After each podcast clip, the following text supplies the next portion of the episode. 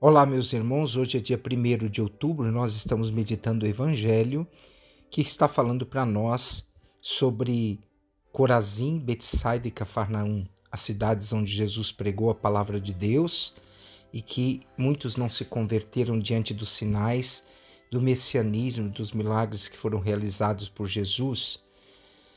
Então, Jesus, naquele momento, faz uma exortação e vai falar que Tiro e Sidônia, que não são cidades judaicas, que viveram uma, um momento de uma postura muito mais voltada para Deus, serão julgadas com menos rigor do que essas cidades que ouviram a palavra de Deus e não acolheram.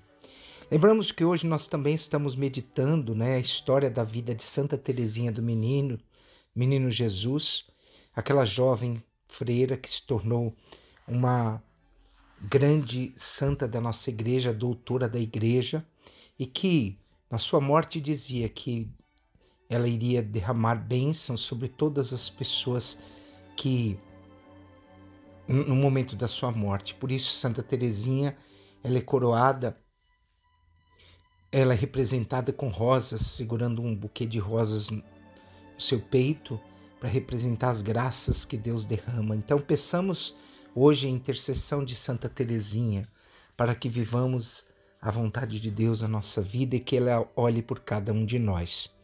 Hoje, meus irmãos, o Evangelho está falando sobre essa conversão. A conversão é o caminho para chegar à felicidade. Vejam, como já foi dito, Corazim, Cafarnaum, Betsaida eram cidades onde Jesus fez grandes milagres, e os milagres mostram sinais de Jesus. Muitas daquelas cidades não deram uma resposta ao Senhor diante dos sinais que ele realizava, e essas cidades continuavam a viver a sua injustiça. Isso está muito profundo, profundamente relacionado à própria primeira leitura que nós acabamos de ouvir hoje do profeta Baruque, né? Ele vai dizer: Mas nós não escutamos a voz do Senhor nosso Deus, como vem nas palavras dos profetas que ele nos enviou. Então Baruch lamenta todos os profetas, as pessoas que não acolheram e não acolhem a palavra de Deus. Nós, meus irmãos, devemos pensar que nós, na nossa soberba, nós não construímos uma sociedade na presença de Deus. Quando nós nos somos orgulhosos, não, não podemos viver uma felicidade plena com Deus. Quando nós vivemos o egoísmo dentro do coração, quando nós não pedimos a Deus a graça de mudarmos a nossa conduta diante da palavra. Então, Santo Agostinho vai dizer que a simulação de uma virtude é sacrilégio duplo. Une a malícia a falsidade. O soberbo orgulhoso é prepotente, solente e violento. Então Jesus está falando sobre essa conversão. Jesus não aguentou mais a dureza do coração de Corazim, Betsaida e Cafarnaum no evangelho de hoje. E o que que ele vai dizer? Por isso ele pronunciou essas maldições, ou seja, palavras que dizem que uma pessoa que se ausenta de Deus ou uma cidade que é ausenta de Deus vai sofrer profundamente a paga dessa ausência de Deus, né?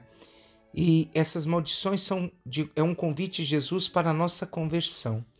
Converter-se, meus irmãos, é voltar-se para Deus, é deixar de praticar a injustiça e começar uma vida baseada na justiça de Deus, acolher profundamente a palavra.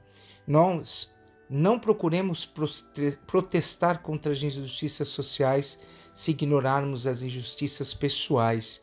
As pessoas precisam, muitas vezes, olhar para as coisas que muitas vezes as separam do amor de Deus. A palavra de Deus parece ameaçadora, mas ela é ameaçadora sim quando o homem se ausenta dessa experiência real que ele deve viver com Deus todos os dias. Em todo momento, todos os nossos atos, nós devemos uma, fazer uma escolha pró ou contra Deus, e que Deus seja a escolha mais perfeita da nossa vida. Quando pensarmos realmente em Deus em todo momento, nós não só em algum momento, mas em todos os momentos precisamos pensar desse Deus. Ele vem fazer a sua vontade em nossa vida. Hoje são as terríveis advertências que Jesus faz no Evangelho, elas nos levam a entender que devemos glorificar o Deus sem cessar. Hoje temos que avaliar a nossa atitude diante do reino de Deus. Não temos méritos quando agimos sozinhos sem Deus. e uma é uma exigência que temos que cumprir. Não pecamos o tempo, to no, o tempo todo, mas as oportunidades da vida elas se esvaziam de nós quando nós não estamos diante do Senhor. Então precisamos estender a nossa mão para Deus e é necessário nos esforçarmos para viver conforme os dons que recebemos dele. Em nossa vida, Deus continua sempre fazendo milagres e sempre continuará falando, falando em nossos corações.